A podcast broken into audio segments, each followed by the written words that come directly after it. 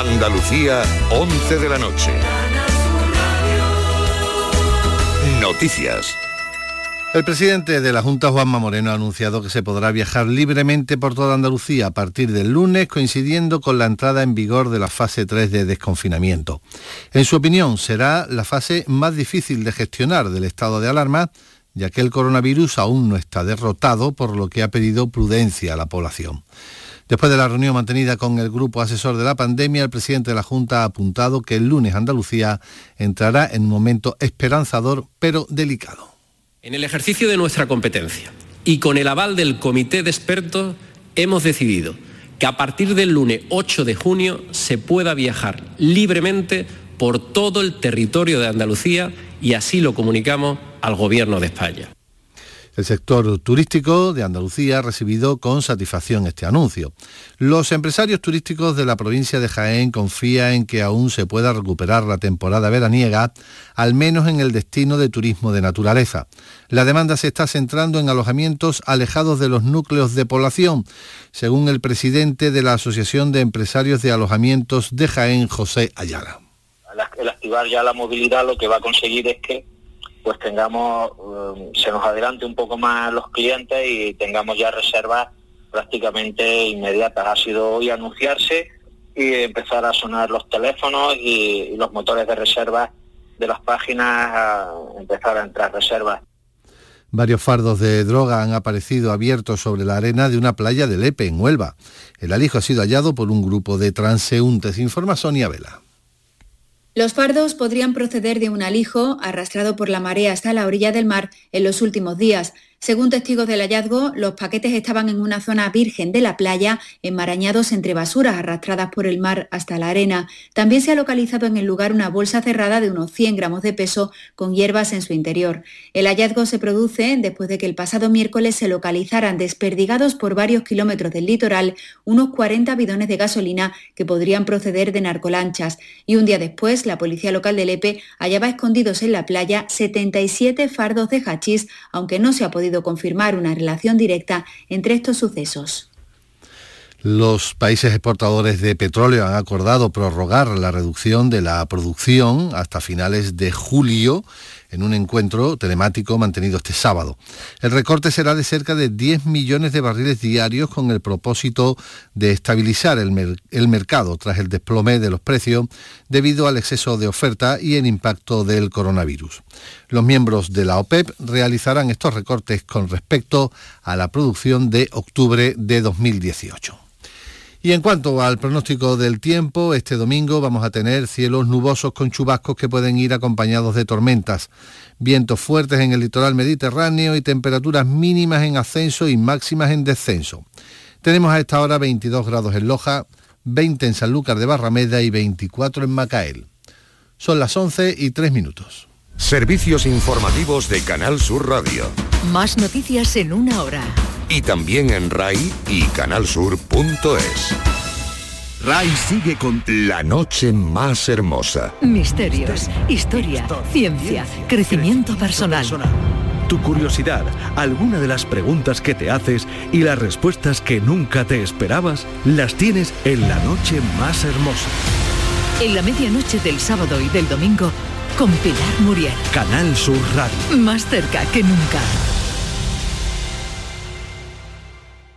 Cada día te contamos lo que más necesitas, la información de lo que pasa en tu entorno, con cuatro informativos locales en tu emisora más cercana. Desde bien temprano, a las 7 menos 10, 8 menos 10 y 9 menos 5 de la mañana. Y después, 15 minutos a las 2 y media de la tarde con la última hora. El tiempo, el tráfico. Y todo lo que es noticia en tu ciudad y municipio. Canal Sur Radio, la radio de Andalucía.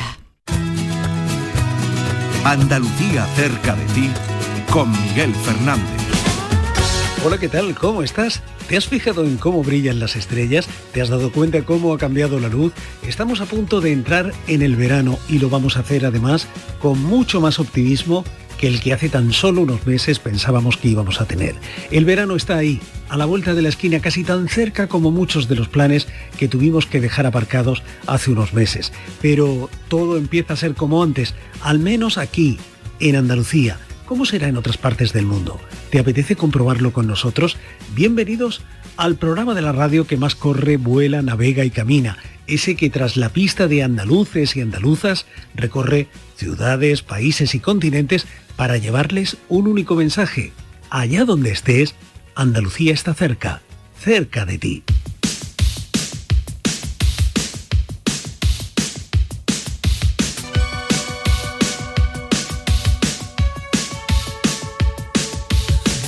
El verano está ahí, a la vuelta de la esquina, aunque nuestro paisano Francis esté despidiendo al otoño en Chile. Y un poco más al norte, en el trópico, Alberto contempla cómo en Panamá los meses cruzan sin dejar rastro por un paisaje verde.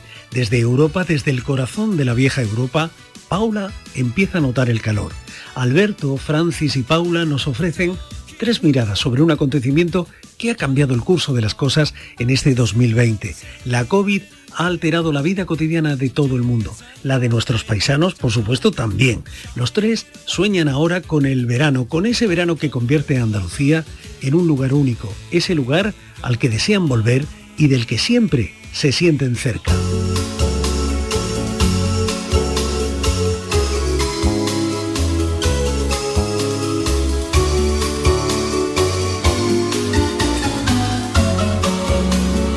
Andalucía cerca de ti. Pues casi con la misma rapidez con la que nos acercamos al verano, en el hemisferio austral se asiste a la llegada del otoño. El cambio de estación no altera, sin embargo, el ánimo de Francis, un emprendedor de los palacios que se presentó en Santiago de Chile cuando las cosas estaban mal, muy mal en España. Ahora es el país chileno el que atraviesa una mala racha, pero Francis tiene confianza en el futuro y sigue ayudando a los españoles que, como él, eligen esa tierra para vivir. Siempre pedía un café para Platón y unas monedas para locomoción. No tenían nada y valían más que yo porque... Aquí Andalucía, aquí Santiago de Chile. Francis, ¿cómo estás? Muy buenas, Miguel. Pues muy bien. Aquí estamos ahora mismo en Santiago, que tenemos un día un poco nublado, pero, pero bien, trabajando desde casa. Oye, ¿y cómo se ve Andalucía a 10.000 kilómetros de distancia? Pues bueno, se echa de menos, la verdad. Eh, nuestra tierra es, es una tierra que, esté donde esté, por muy bien y por muy feliz que, puedas estar viviendo, pero se echa mucho de menos, pues, pues eso, ¿no? La, familia, los amigos, eh, el clima, eh, la gente, los andaluces, ¿no? La, la comida eh, y eso siempre lo vamos a estar de menos estemos donde estemos. Así que, que bueno, bien, aquí estamos bien, la verdad. Pero, pero hablando todos los días con, con la familia y con los amigos. Y, 10.000 kilómetros. se puede evitar. 10.000 kilómetros, casi nada. ¿eh? Se puede decir que, que pusiste tierra por medio. ¿eh? ¿Por qué decidiste marcharte a Chile? Pues, eh, mira, yo, yo acabé mi carrera de administración y dirección de empresas y ahí me, me contrató una empresa de Málaga para, para abrir camino en Marruecos en tema de internacionalización de empresas. Y la verdad es que fueron dos años de, trabajo duro, intenso, pero que también me permitió eh, ver un, desarrollo profesional para mí eh, interesante en el ámbito de la internacionalización. Y después de que se acabara eh, este trabajo con esta empresa, yo me había especializado ahí en, la Cámara de Comercio de Sevilla, un, máster de, negocios internacionales, y tuve muy claro que, en la internacionalización no me iba a faltar el trabajo.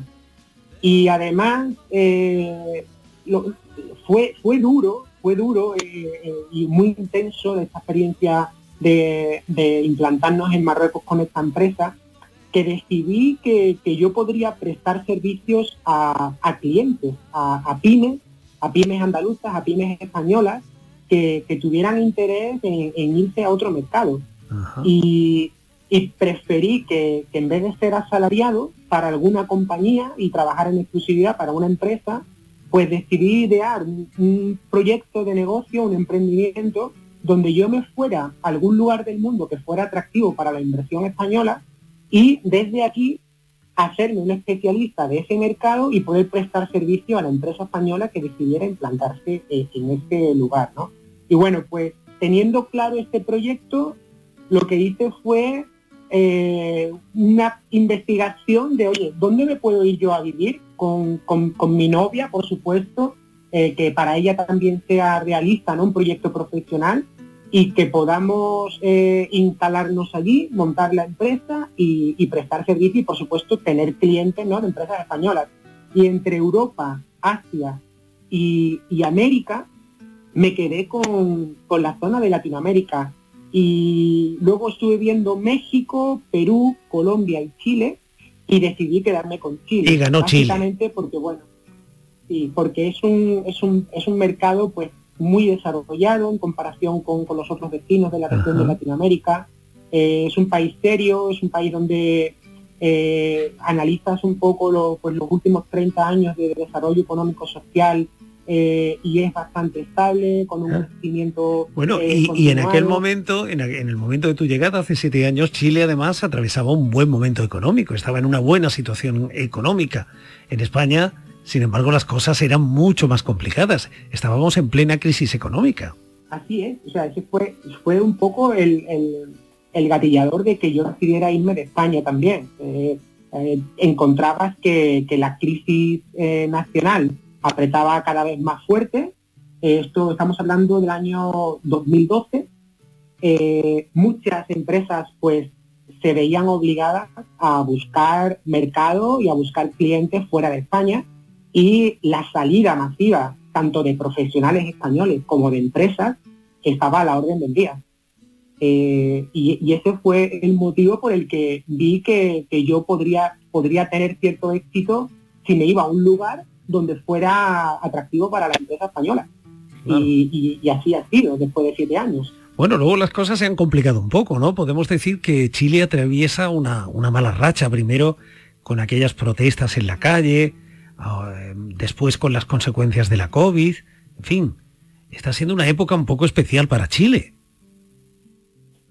Pues, pues sí, la verdad. Y yo te puedo decir que hasta octubre de 2019, que fue el inicio de, las protestas sociales, eh, lo, más caótico que, había vivido hasta ese momento eran los temblores. ¿no? Eh, esto es una tierra donde, donde hay mucho movimiento sísmico y, y bueno, pues uno poco a poco se va acostumbrando, pero, pero la verdad es que no, habían pasado grandes acontecimientos eh, hasta ese momento. Eh, eh, y, ha sido terrible lo que hemos vivido. el tema de los saqueos, el tema de, la violencia en la calle, el descontento social que, hay, el cómo esto le ha pegado muy fuerte a pues tanto al desempleo como, como a las pymes, porque al final los que sufren de todo esto siempre son los mismos. Eh, entonces nos ha tocado vivir pues una época muy convulsa, muy extraordinaria, y a esto pues se le ha sumado ahora eh, la pandemia. Esto pues está afectando a todo el mundo y a Chile pues, eh, pues también es un país que también lo está sufriendo. lo está gestionando de manera distinta a, a otros países. Claro, y precisamente tu trabajo en Chile consiste en eso, ¿no? En ayudar a otros empresarios a establecerse en el país. Tu empresa tramita desde, desde visas a representaciones legales. Así es. Eh, mi proyecto está enfocado a que una empresa española o andaluza, muchos de mis clientes son, son empresas andaluzas, eh, tienen, han decidido que quieren venir a Chile. Eh, porque ya han estado prospectando el negocio, porque han tenido algún pedido de algún cliente, porque ven que aquí hay un mercado. Por ejemplo, Chile para el tema de las energías renovables eh, ahora mismo es, un lugar eh, pues muy apropiado. Están llegando aquí muchas empresas españolas con experiencia en energía fotovoltaica, en energía eólica, eh, en servicios, servicios auxiliares para, para este tipo de proyectos y necesita crear una sociedad cuando viene aquí necesita tener a un representante legal que lo, que lo represente ante, ante las administraciones públicas, ante la hacienda chilena, y luego cuando esta empresa empieza a operar, pues necesita de un contador, como le llaman aquí a, al asesor contable de, España, necesita presentar los, sus impuestos de manera mensual, necesita pagar las nóminas y elaborar las nóminas para los trabajadores, y cuando llegan aquí los extranjeros, sean españoles o de otra nacionalidad, para poder desempeñar actividades profesionales, necesitan también gestionar una visa. Eh, mi proyecto está enfocado en dar una solución global desde un único interlocutor a la empresa hablando en español y tratando de que no haya eh, pues mucho ruido entre cómo hablan los chilenos y cómo hacen negocio los chilenos y a cómo está acostumbrado el español a, operar. Entonces ese, es el, valor que, que, nosotros le, damos a, a, nuestros clientes. O sea que como dices en la página web de tu empresa, no quieres quedarte a ser un mero espectador de ese cambio de época. ¿De verdad crees que estamos asistiendo a un cambio profundo, que estamos asistiendo a un cambio de, época? Pues la verdad es que la verdad es que sí, ¿no? Yo yo viendo un poco cómo está cambiando el mundo y lo rápido que está cambiando, eh, la verdad es que tiene uno la sensación de que lo que están ocurriendo en la última década eh, se puede equiparar a lo que ha pasado en siglos anteriores, ¿no? En cuanto a la intensidad de, los cambios y, todo lo que estamos viviendo.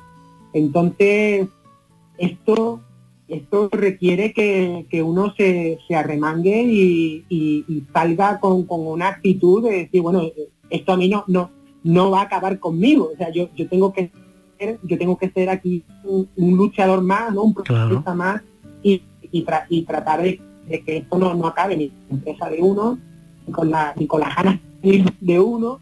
Y ya te es muy difícil, y más con lo que estamos viviendo ahora de la pandemia, la verdad. Eh, yo el que, que no tenga altibajos emocionales en su casa, en sus casas estos días, pues no sé, ¿no? Pero es lo natural, por otra parte. A, la persona más positiva, sí. a la persona más positiva, esto que estamos viviendo lo tiene que trastocar, lo tiene que trastocar mucho. Pero, pero bueno, yo también vamos a salir. Eso también lo tengo súper claro.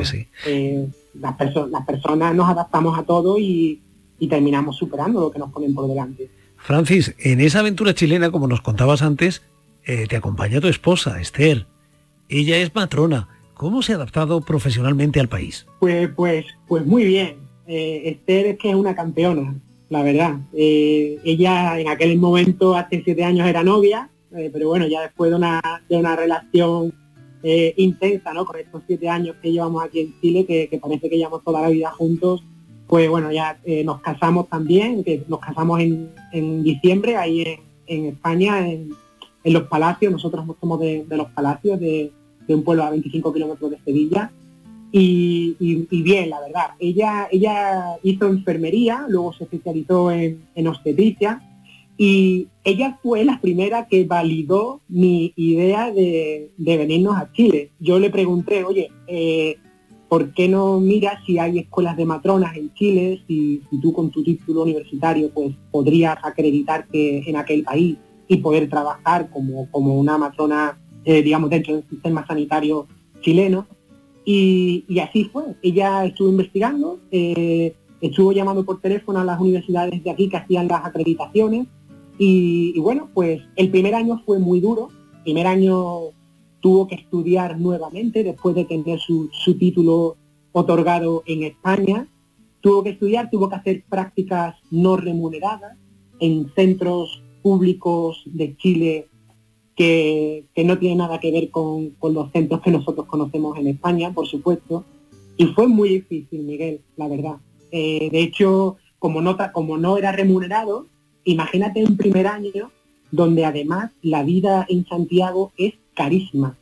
Carísima te puedo decir que se puede comparar, por ejemplo, al nivel de vida del hombre. Eh, y, ese es uno de los motivos, si quieres, te lo conecto con lo que habíamos hablado de las protestas sociales. Chile es un gran país con un desarrollo económico muy potente, pero también es uno de los países más desiguales que pertenecen a la OCDE.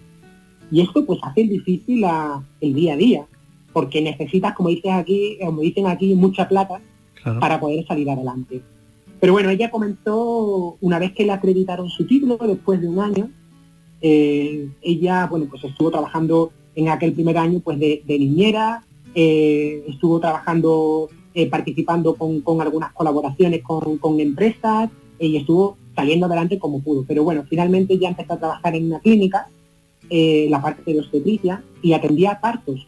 Pero se dio cuenta que aquí en Chile la matrona no tiene el protagonismo que tiene, por ejemplo, en España, donde en partos que son completamente normales, eh, prácticamente la mujer no ve al ginecólogo, sino que es la, es la matrona o el matrón quien atiende el parto de, inicio a fin, pero aquí eh, esto no ocurre, ¿vale? Porque la, sanidad más fuerte aquí es la privada. Entonces el ginecólogo lo que hace es que programa los partos.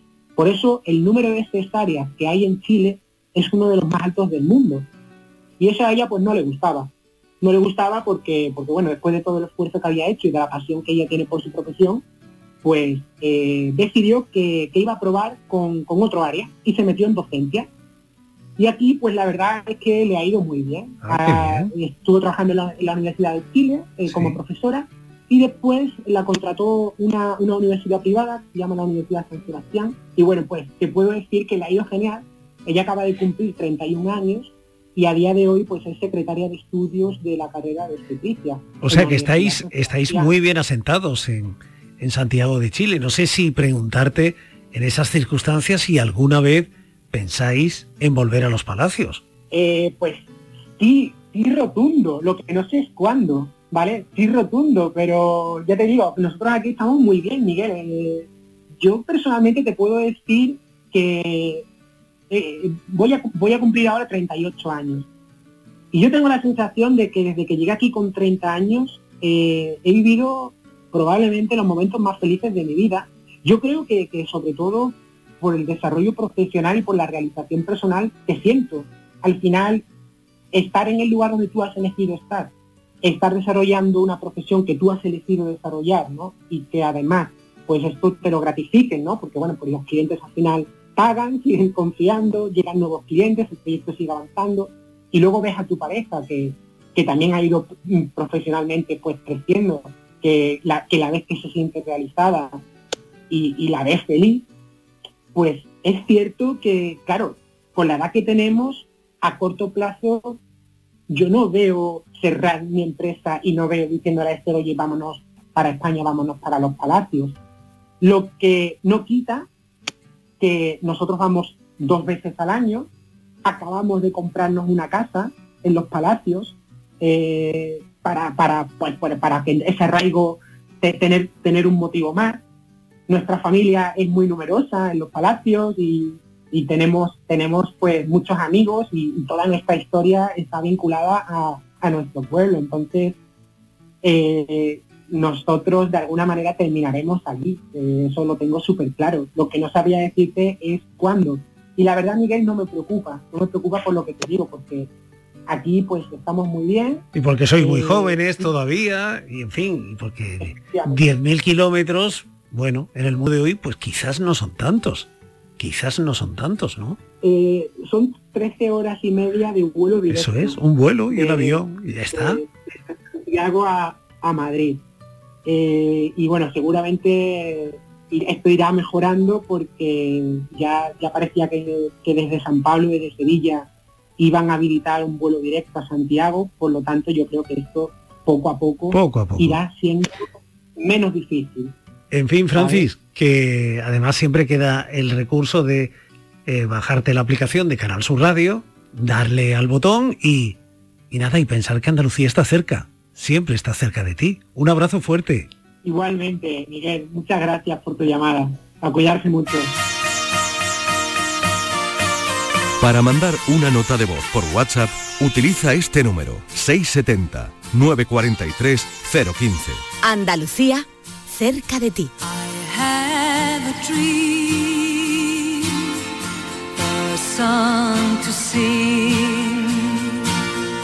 to help me cope with anything. If you see the of a fairy tale.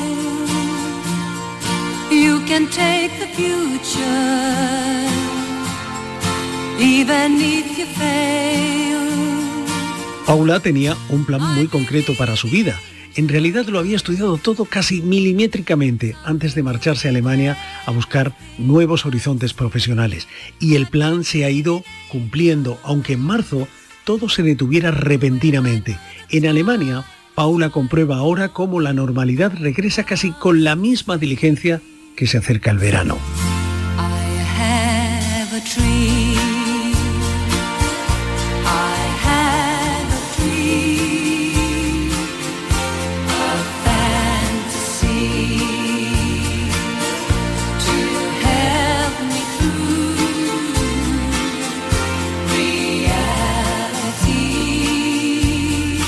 Aquí Andalucía, aquí Nuremberg. Hola Paula, ¿cómo estás? Hola, ¿qué tal? Pues muy bien. A ver, ¿qué hace una gaditana tierra adentro? Pues nada, me vine aquí a Alemania ya hace cuatro años para hacer un máster y aquí sigo desde entonces. Oye, ¿y cómo se te ocurrió estudiar ingeniería?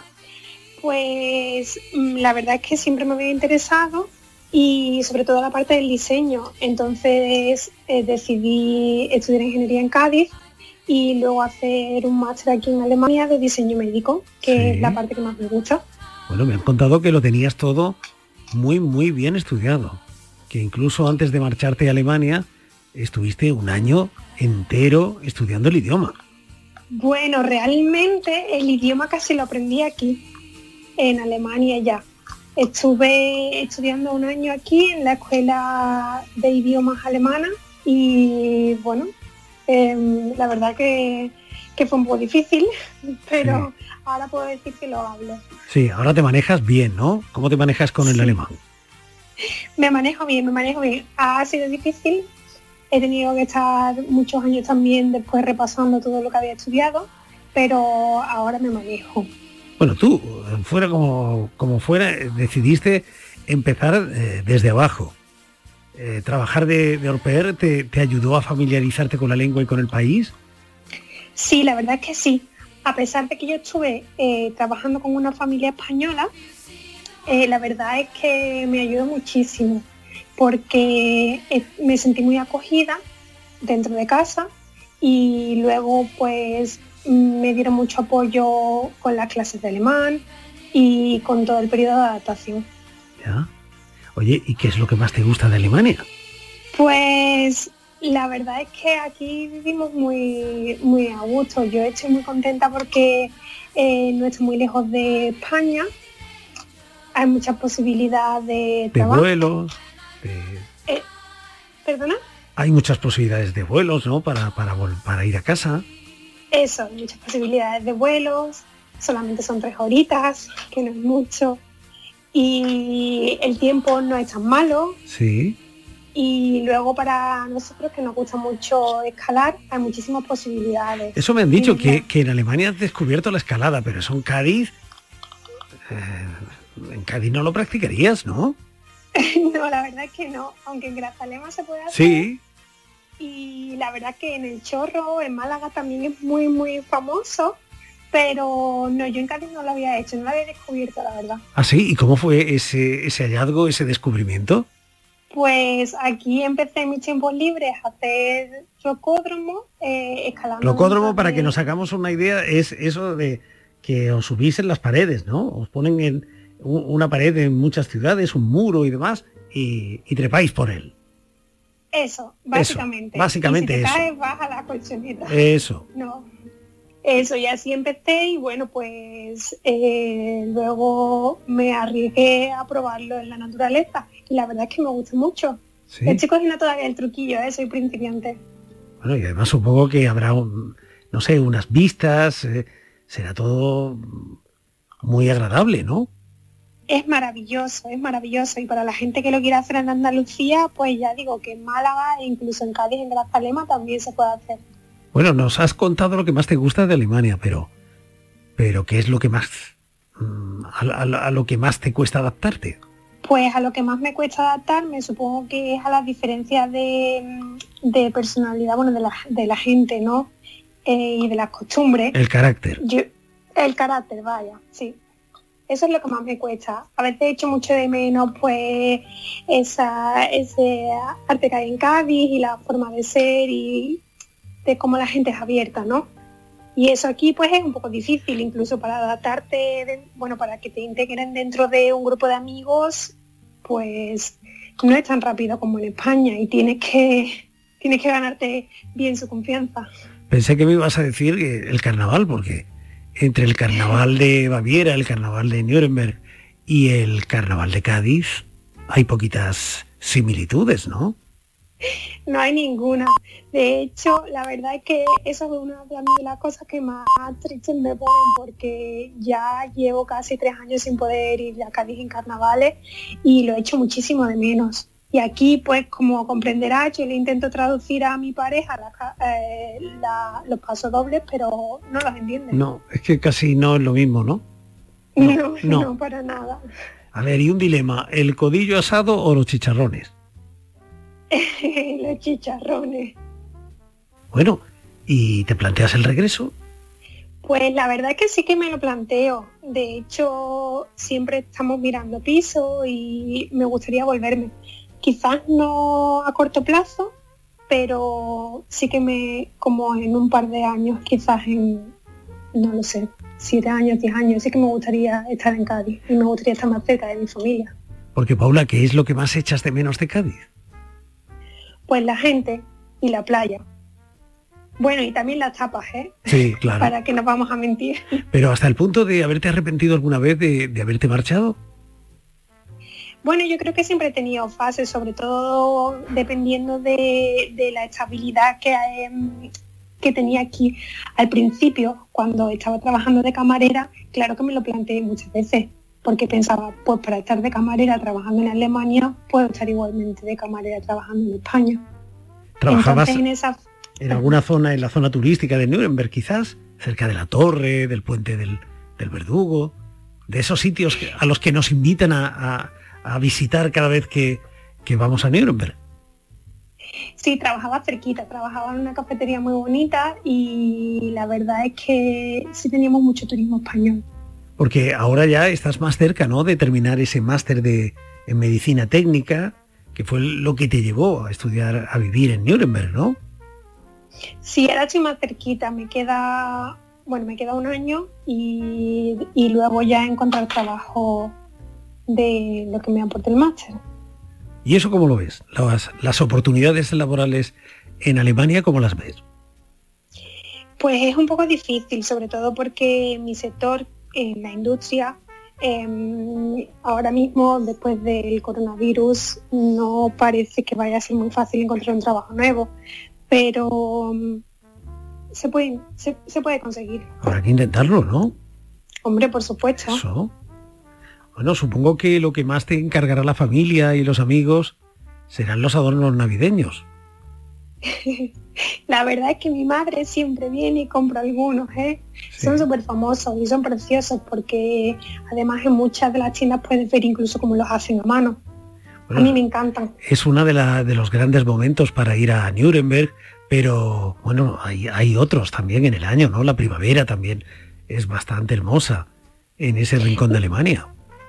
La primavera es preciosa, además aquí en Nuremberg tenemos un tiempo muy bueno y hay muchas piscinas y lagos donde puedes tomar el sol y nadar como casi casi como si estuvieras en la playa. ¿Y, has hecho ahí colonia de, compatriotas? Eh, ¿Te relacionas con otros andaluces, con otros gaditanos? Me relaciono con mucha gente española. Gaditanos la verdad es que no conozco casi ninguno, pero andaluces algunos. Pero bueno, sí, hay una mezcla, una mezcla de, todas las partes de España. ¿Y qué hacéis? ¿Cómo, cómo os divertís? Pues la verdad es que quedamos, nos tomamos algunas cervezas o tintas de verano y pues charlamos, a veces vamos a la discoteca. Eh, un poco diferente a como si estuviéramos en España, porque aquí no se lleva tanto lo de tomarte una cervecita con los amigos en una terraza, ya que el tiempo no te lo permite pero otras muchas posibilidades de pasar el tiempo juntos. Nuremberg eh, además es una ciudad que se puede recorrer en superficie, pero también bajo, bajo el suelo, ¿no? Sí, en el metro. Todas esa, toda esa red ¿no? de, refugios antiaéreos, de, de, pasadizos. Ah, bueno, también. Y em, también hay muchos pasadizos donde puedes ver eh, cómo se hacía antes o cómo se eh, guardaba la cerveza y se, sí es muy interesante. También lo recomiendo para cualquier persona que quiera venir. Y toda la memoria de la Segunda Guerra Mundial también, claro. El juicio que, hizo famosa la ciudad. También. Hay un, eh, hay un centro muy, muy interesante donde lo explican todo y puedes ver el coliseo que se fabricó y la verdad es que es muy interesante. Oye, tiene mucha historia. Y cuando tus amigos alemanes te preguntan por Cádiz, ¿qué les cuentas? Que es la ciudad más bonita de España, ¿qué le voy a contar? Sí. que se puede comer muy bien, que la gente es muy agradable y que tienen que ir. Yo siempre recomiendo a mis amigos que vayan. De hecho, he ido un par de veces con amigos míos alemanes. O sea, que, vas llevando, eh, vas moviendo a, turistas a Cádiz, ¿no? Claro, siempre. Siempre. Y además, de hecho, muchos la conocen. Mucha claro, gente Cádiz. Claro, claro, claro. En fin, ¿cuánto hace que no vas por Cádiz? Pues me pilló justo cuando empecé el coronavirus, así que desde marzo que me tuve que ir corriendo. ¿Y cuándo vas a volver? De vuelta. Pues esa es una buena pregunta. Cuando, cuando me dejen, cuando me dejen volver, cuando eh, todo se tranquilice un poco con, con los vuelos y con la cuarentena. Supongo que, la, que esa será la pregunta además que que con más frecuencia te hará la familia, ¿no? Que más se repetirá en las conversaciones familiares, ¿no? ¿Cuándo vienes? Sí, la verdad es que sí. Es eh, ahora mismo una incertidumbre. Y cuando tú te quieres acordar de Cádiz, cuando te quieres acordar de Andalucía, ¿qué haces? Pues yo eh, tengo todo el tiempo con el puesto. Por ejemplo. Así que... Eso es, esa es una buena forma, ¿no? De, de, sentirte cerca de tu tierra y cerca de lo tuyo. Me encanta, me encanta. Andalucía directo también la veo siempre. Sí. Y música, supongo. Música también, muchísima música, también escucho mucho carnaval y ahora pues como es más fácil estar conectado, también hablo muchísimo con mi familia y parece que, estoy allí. Bueno, eso quizás es algo que nos ha dejado también la COVID, ¿no? Que hemos aprendido a estar más cerca. Sí, la verdad es que sí. Hemos aprendido a estar más cerca y que, y que se puede estar siempre constantemente en, contacto. Hemos aprendido a comunicarnos con más frecuencia, a contar más cosas, porque quizás antes del confinamiento eh, hablábamos eh, en otro tono y, e intercambiábamos eh, otro tipo de información, ¿no? Ahora quizás hablamos más. Sí, la verdad es que sí, que yo también lo he notado. Como ahora eh, he hablado mucho más con, mi madre, con mi hermana. La verdad es que sí. Bueno, algo que hemos aprendido de este, de este tiempo. En fin, Paula, pues ya sabes, cuando te pueda un poco la nostalgia, cuando te pique un poco el, la distancia, nada tan sencillo como darle a la aplicación y que suene Canal Sur Radio. Pues claro, pues claro. todos los días. En fin, Andalucía está cerca, Paula, cerca de ti. Un abrazo, hasta pronto. Un abrazo, muchas gracias.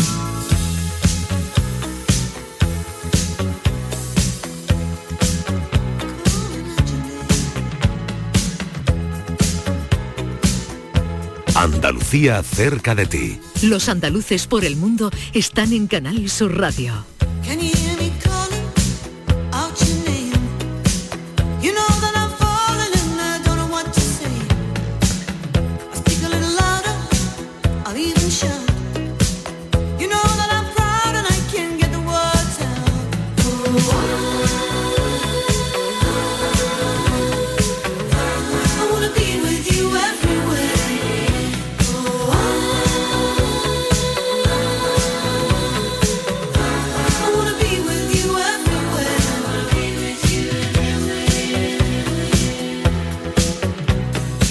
Desde joven, Alberto se había esforzado en ser resiliente, en desarrollar su capacidad de adaptación.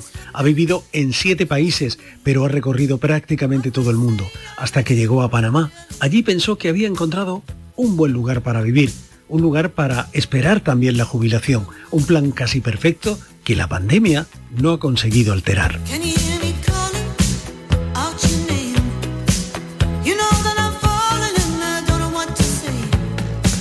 Aquí Andalucía, aquí Panamá.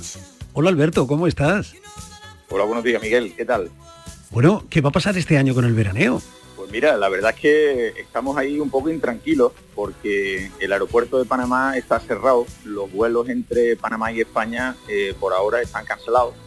Los que teníamos previstos para el mes de junio ya nos avisaron de que no podrían salir y estamos a la espera de que en Madrid pues confirme que los vuelos se reanudan y Panamá confirme que, el aeropuerto se abre. Pero bueno, si siguen las cosas como están planificadas, en principio, eh, a principios de julio, las cosas volverán poco a poco a su normalidad y todavía vamos a tener la posibilidad de irnos algunas semanitas Eso es. a Sevilla y a Huelva a comer pescadito frito. Eso es, porque recuerdo que en un programa anterior nos contabas que, que te encanta pasar el verano en las playas de Huelva, ¿no? Correcto. Nosotros desde hace bastantes años compramos una casa en Huelva, en la Antilla, y, y, bueno, pues pasamos allí todos los veranos, sobre todo para que mis hijas, que no han vivido nunca en España, pues tengan la posibilidad de echar raíces de algún tipo, aunque sea raíces vacacionales. Oye, y que Alberto, ¿y cómo se está viviendo en Panamá esta crisis que ha desatado la COVID? Pues mira, dentro de lo que es América Latina, la verdad es que somos unos privilegiados porque Panamá es el país con la renta per cápita más alta de la región y el país eh, económicamente más desarrollado, junto con Chile, y en general pues la infraestructura sanitaria es razonablemente buena para esta parte del mundo. Así que eh, hay muy poquitas personas que han fallecido, eh, pero el número de contagiados sí es bastante alto, porque al ser esto lo que se llama en términos eh, empresariales un hub internacional de negocios, aquí entraba y salía muchísima gente. Un sitio de paso, de Asia, casi, podríamos, casi podríamos decir en, en, Andalucía, ¿no? Un sitio de paso. Como hay tanta gente que va y viene por motivos también de negocios hacia Panamá, claro. pues claro.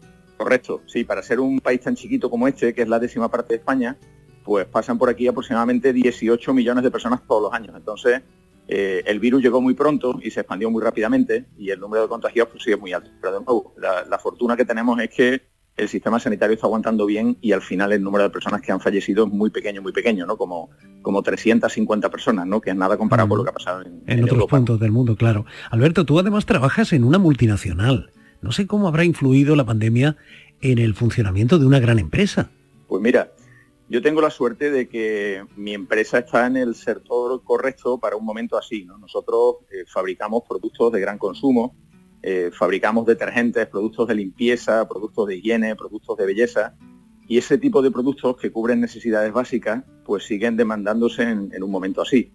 Entonces la facturación de mi empresa y la actividad de mi empresa eh, es extremadamente estable incluso en estas condiciones. Claro. ¿no? Eh, incluso tenemos algunos productos, algunas categorías de productos, como son los productos de limpieza, que, que están en, en, en, aumento ¿no? en cuanto a ventas y en cuanto a demanda, ¿no? precisamente porque la gente en este momento cuida mucho más de, de la higiene de su hogar ¿no? y de la higiene personal. Recuerdo esas imágenes que vimos todos en los primeros días del confinamiento aquí en España, cuando la gente cargaba precisamente de, productos de, relacionados con la higiene, con el papel higiénico, con todo eso, ¿no? Pues mira, la, sí, mi empresa fabrica también eh, papel higiénico y fabrica eh, bueno, pues productos que, están altísimamente demandados en otras partes del mundo. Gracias a, a Dios, ¿no? Pues eh, en América Latina la crisis ha llegado cuatro o cinco semanas más tarde y después de ver lo que pasaba en Europa y lo que pasaba en Estados Unidos, pues tuvimos la oportunidad, ¿no? De poner las fábricas a, a fabricar al, al 100%, ¿no? Eh, en tres turnos, ¿no? Con objeto de, de prepararnos ¿no? para un aumento significativo de la demanda en determinadas uh -huh. categorías de productos. ¿no? Y aquí no hubo eh, ese nivel de falta de productos que se detectó en algunos momentos durante la crisis en Europa o en Estados Unidos. ¿no? Bueno, aquí tampoco faltó, lo que pasa es que se desató un poco eh, la psicosis, la desinformación y, y hubo comportamientos eh, de, en el consumo un poco, un poco extraños, que nos parecían ya un poquito, sí. un poquito extraños. No sé cómo habrá alterado esta pandemia la vida cotidiana en Panamá. Pues mira, en, en, Panamá la vida cotidiana se ha alterado, eh, si te digo, incluso más que en Europa, porque en general en América Latina, como los sistemas sanitarios son mucho más débiles, los gobiernos tienen muchísimo miedo y el confinamiento, las reglas del confinamiento han sido mucho más estrictas.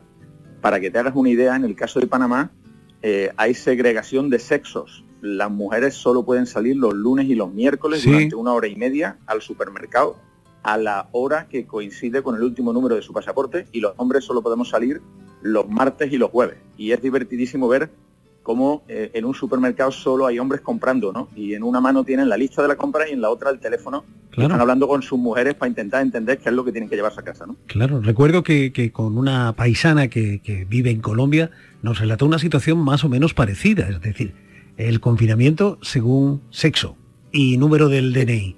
No sé si, si eso se habrá revelado como, como una herramienta eficaz a la hora de, de combatir la pandemia. Mira, en el, en el, caso de América Latina, a pesar de que los confinamientos sobre el papel son muy, muy estrictos, en la práctica no estamos consiguiendo darle la vuelta a la curva de las infecciones tan rápidamente como se hizo en Europa. En Europa, en prácticamente 8 a 10 semanas, ya se veía clarísimamente el número de, de infecciones reduciéndose, ¿no? En el caso de América Latina, que llevamos ya prácticamente 10 semanas confinados, en la mayoría de los países sigue aumentando el número de contagiados cada día. Y esto es porque la población, la verdad, algunos sectores de la población, sobre todo lo que llamamos la población informal, ¿no? que, viven pues, de esa parte de la economía donde, donde las cosas no son nada fáciles, ¿no? la gente de baja renta, pues, pues la verdad está viviendo en unas condiciones económicas terribles y están viéndose obligados a salir a la calle a hacer lo que sea para poder trabajar porque aquí no existen los apoyos ni el sistema de protección social que existe en Europa, ¿no? Entonces hay más gente en la calle de la que debería de haber, ¿no? Eh, porque sinceramente esa gente no tiene condiciones de, para sobrevivir, naturalmente, claro, Exactamente. Bueno, ¿y la vida cotidiana de tu familia cómo, cómo eh, se, ha, alterado, cómo ha cambiado eh, en esta época de, la COVID? Mira, yo siempre digo ¿no? que los seres humanos, los, cerebros, yo soy un enamorado de la neurociencia, mi hobby es estudiar cómo funciona la, mente y el cerebro de las personas, ¿no? Y, bueno, pues, pues, pues, sabes, uno se da cuenta de la velocidad y la capacidad de adaptación que tenemos las personas, ¿no? Y, hoy esto se ha vuelto nuestra vida normal, ¿no? Y ya prácticamente no nos genera estrés el hecho de, tener que vivir de la forma en la que vivimos, ¿no? O tener que trabajar o estudiar de la forma en la que estudiamos o, trabajamos, ¿no? A distancia, por ordenador, ¿no? Eh, nosotros eh, somos una familia ¿no? que, estamos ya un poco divididos. Mi hija estaba estudiando en Madrid, mi hija mayor, en el Instituto de Empresa, y cuando me enteré que iban a suspender los vuelos entre Panamá y España, pues la repatrié inmediatamente para que al menos pasáramos esto en familia. Hombre, podríais, este haberlo, podríais haberlo hecho también eh, al contrario, ¿no? O sea, que podrías haberte venido tú para, para España pues podía, podía haber sido una posibilidad. La verdad es que en aquel momento la Embajada de España nos, contactó porque estaban eh, poniendo en marcha algunos vuelos de estos humanitarios ¿no? para repatriar a los españoles. ¿no? Pero nosotros que la verdad tenemos la vida hecha aquí ¿no? Y, que, nuestra casa y nuestra, nuestro trabajo y el colegio de mi otra hija también es aquí en Panamá, pues preferimos pasar el confinamiento aquí. ¿no? Y además en general pues sabíamos que el, el sistema iba a responder bien, ¿no? Por, porque esto es un país muy desarrollado, ¿no? Mucho más desarrollado de lo que, de lo que la gente se puede imaginar. Panamá es una grandísima desconocida en Europa y particularmente en España. ¿eh? Fíjate, recuerdo que, en otra ocasión además ya hacía referencia, en otra ocasión que hablamos, ya hacía referencia a esa capacidad de adaptación que has debido poner a prueba a lo largo de tu vida y que ahora de la, has tenido sin duda que, que volver a utilizar, ¿no? Pues sí, mira, la, verdad es que las personas nómadas, ¿no? Que como nosotros, ¿no? Las familias nómadas que nos toca cada tres o cuatro años, ¿no? Comenzar de nuevo nuestra vida en un lugar diferente, eh, aprender un idioma diferente, relacionarnos con personas diferentes y, adaptarnos a otras culturas, pues, pues desarrollamos una habilidad especial, ¿no? Para, para adaptarnos al cambio. Entonces, en un caso así, una circunstancia así, por supuesto que, que nos resulta probablemente un poco más fácil ¿no? el, adaptarnos porque el cambio es nuestra forma de vida, ¿no? Claro. Y, solo esperamos que las cosas cambien, ¿no? Cada cierto tiempo y tenés que empezar de nuevo. Y esto no, no, no nos ha sorprendido. Pero mira, yo te digo una cosa, ¿no? Como, como persona que viaja continuamente por, por toda América Latina y por todo el mundo, a mí el, hacer una pequeña parada de tres meses, quedarme en casa, eh, dormir en mi cama, eh, desayunar con mi familia, cenar con mi familia, ver un poco la tele por las tardes, me está viniendo de miedo y estoy encantado y además me he dado cuenta del poder de la tecnología para hacer cosas que antes sí para descubrir el teletrabajo claro la videoconferencia todo eso verdad claro claro todo funciona ya muy bien no muy bien ¿no? mi hija está acabando su universidad por, por internet no simplemente que con el desfase horario con España pues tiene las clases de madrugada y le toca levantarse un poco temprano tiene que cambiar un poquito de vida claro Exactamente, ¿no? La vida no, no, es, tan, no es tan difícil como, como pudiera parecer en estas condiciones. Y en ese contexto, Alberto, y desde el punto de vista de un profesional ligado a una gran multinacional, ¿qué consecuencias crees que tendrá la aparición de la COVID en la economía? ¿Cómo va a cambiar el mundo a partir de la COVID? Eh, mira, en lo que se refiere a nuestro, a nuestro sector, eh, como te decía, ¿no? tenemos la suerte de que nosotros vivimos de cubrir las necesidades más básicas de las personas y esas necesidades no cambian gran cosa, ¿no? Mm, yo paso muchísimo tiempo estudiando cómo va a ser el, mundo el día de mañana y paso muchísimas horas en reuniones con mis compañeros de, China, ¿no? Que son los que ya están viviendo ese día, ¿no? Y uno se da cuenta de lo rapidísimamente que la gente recupera su estilo de vida y, su, y sus eh, eh, hábitos de vida normales, ¿no? Si tú te vas a China ahora, eh, es sorprendente ver cómo la gente ya hace una vida prácticamente normal y, consume los mismos productos que consumía antes y va a las mismas tiendas que iba antes y va a los mismos restaurantes que, iba antes y los chinos apenas se han desconfinado a partir del 15 de marzo, ¿no? Entonces, en, un mes y medio los chinos han, recuperado completamente su vida, ¿no? Y, su vida ha vuelto a ser como era, ¿no? Desde el punto de vista económico, sin duda, se avecinan momentos complicados, ¿no? Y, hay algunos sectores de la economía, sin duda, que van a sufrir muchísimo más que el, que el mío, ¿no? Que es un sector muy básico, ¿no? Así que yo, yo lo que creo, ¿no? Y, siempre pues tengo la esperanza de que el ser humano pues, pues tiene recursos más de los que nos imaginamos, ¿no? Cuando estamos en un momento así, ¿no? Yo lo que creo es que la recuperación va a ser más rápida de lo que tenemos en este momento en nuestras cabezas, ¿no? El año 2021 eh, en los países en desarrollo eh, habrán ya recuperado completamente la parte del PIB que van a perder este año y los países desarrollados probablemente tarden un poco más, pero para el año 2022 probablemente estén también en el nivel de PIB que estamos a principios de este año. ¿no? Entonces esto es una crisis que al final, como su origen es sanitario y no financiero, pues probablemente eh, sea muy intensa, ¿no? Pero, pero también muy corta en el tiempo, ¿no? Y en poco tiempo, ojalá que estemos ya pudiendo celebrar la vuelta a la normalidad absoluta también desde el punto de vista económico. En cualquier caso, Alberto, la COVID no ha alterado el espíritu de ese cartel que hay en el jardín de tu casa y en el que puede leerse Verano sin fin. Correcto, correcto. Mira, nosotros que, bueno, o yo que ya eh, me voy haciendo mayor, ¿no? Y de aquí a unos años veo la jubilación acercándose, ¿no? Pues empezamos a pensar en cuál es ese modelo de vida que buscamos, ¿no? Para apurar esos últimos años, ¿no? Y disfrutarlos al máximo. Y queremos perseguir el verano de forma permanente. Así que nuestra idea, ¿no? De lo que va a ser una, una jubilación exitosa es poder pasar el invierno aquí en Panamá a 30 grados y cuando empiece el calorcito en Sevilla y en, en la playa, en, Huelva, ¿no? Pues, pues irnos para allá a disfrutar de él también, ¿no? Así que verano permanente, lo tenemos puesto en un cartel en nuestra piscina aquí en Panamá para recordarlo, ¿no? Que eso es lo que buscamos en esta vida. Y ese plan no se ha alterado, ¿no? Antes de llegar a Panamá habías vivido en siete países y todavía te sigue pareciendo un buen destino para terminar una vida laboral. Pues sí, la verdad es que después de haber vivido en muchos, muchos sitios y haber recorrido eh, pues ya prácticamente una centena de países, ¿no? Pues la, la, verdad es que Panamá nos parece un lugar extraordinario para vivir, ¿no? Como te comentaba, es un grandísimo desconocido en Europa, pero esto es un país que desde el punto de vista económico está muy desarrollado, tiene buenas infraestructuras, el clima es extraordinario todo el año, porque todo el año es verano y la temperatura oscila entre los 25 y los, 32 o 33 grados. Tenemos una ciudad hipermoderna, ¿no? llena de, rascacielos y con una arquitectura impresionante, pero a 30 minutos de la ciudad pues tenemos la selva y, tenemos eh, tribus indígenas que viven eh, en taparrabos y que no hablan ni siquiera castellano y que, y que se pueden visitar, ¿no? Y, uno transportarse a otra época, ¿no? Y tenemos un casco antiguo con 500 años de antigüedad maravilloso, colonial, y tenemos una de las siete maravillas de la ingeniería del mundo, que es el Canal de Panamá. Eh, en fin, esto es una ciudad absolutamente impresionante y por supuesto que no se me olvide, ¿no? Tenemos el Caribe a, 80 kilómetros de distancia, ¿no? Eh, así que los fines de semana yo puedo escoger si me voy a la playa, al Pacífico o al Caribe. Todo eso está muy bien, pero yo estoy seguro que estos días te has acordado de Islantilla.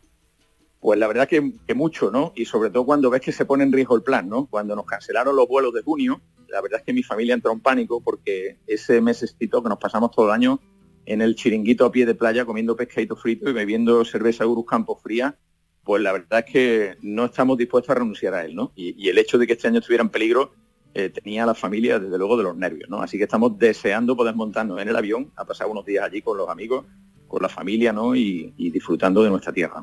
Entre nosotros, Alberto, ¿qué es lo que más echas de menos de, Sevilla, de tu barrio, de Nervión? Mira, la verdad es que mi, barrio es un barrio moderno, ¿sabes? Y, bueno, pues, pues es mi barrio.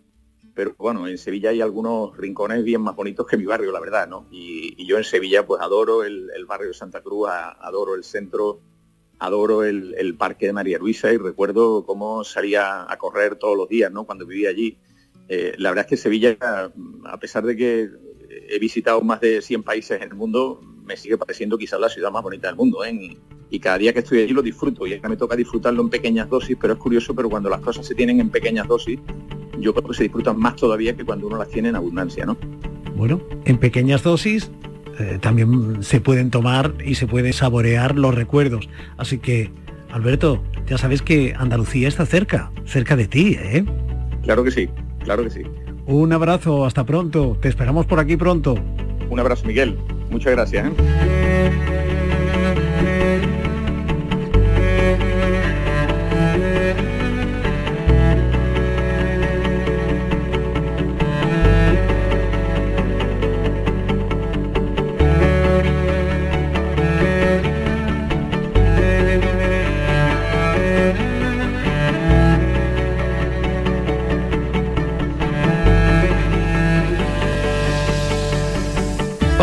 Alberto y Francis nos aportan tres miradas distintas sobre el verano, esa época que llena de olores, luz y optimismo nuestro ánimo, pero también nuestros balcones. Le seguiremos la pista al verano. La semana que viene recorreremos en Canal Sur Radio otros lugares para comprobar cómo saludan al verano nuestros paisanos. Hay andaluces por muchos rincones del mundo. Si eres uno de ellos, si estás lejos y te apetece que vayamos a hacerte una visita, envíanos un mensaje a través de las redes sociales. Seguiremos cerca durante toda la semana, ya sabes, la verdadera distancia la establece el corazón. Por eso, Andalucía siempre está cerca, cerca de ti. Andalucía cerca de ti, con Miguel Fernández.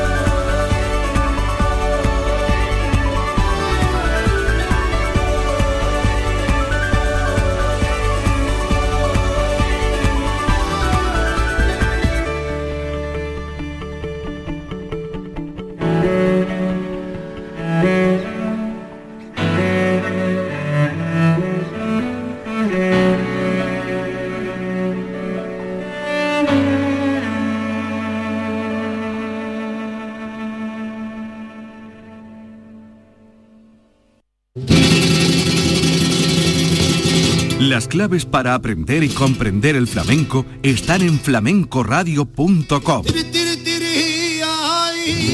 Las figuras míticas, sus vidas y obras, los orígenes, las estrellas actuales del cante, el toque y el baile, los festivales, las joyas de nuestro archivo, el flamenco por el mundo.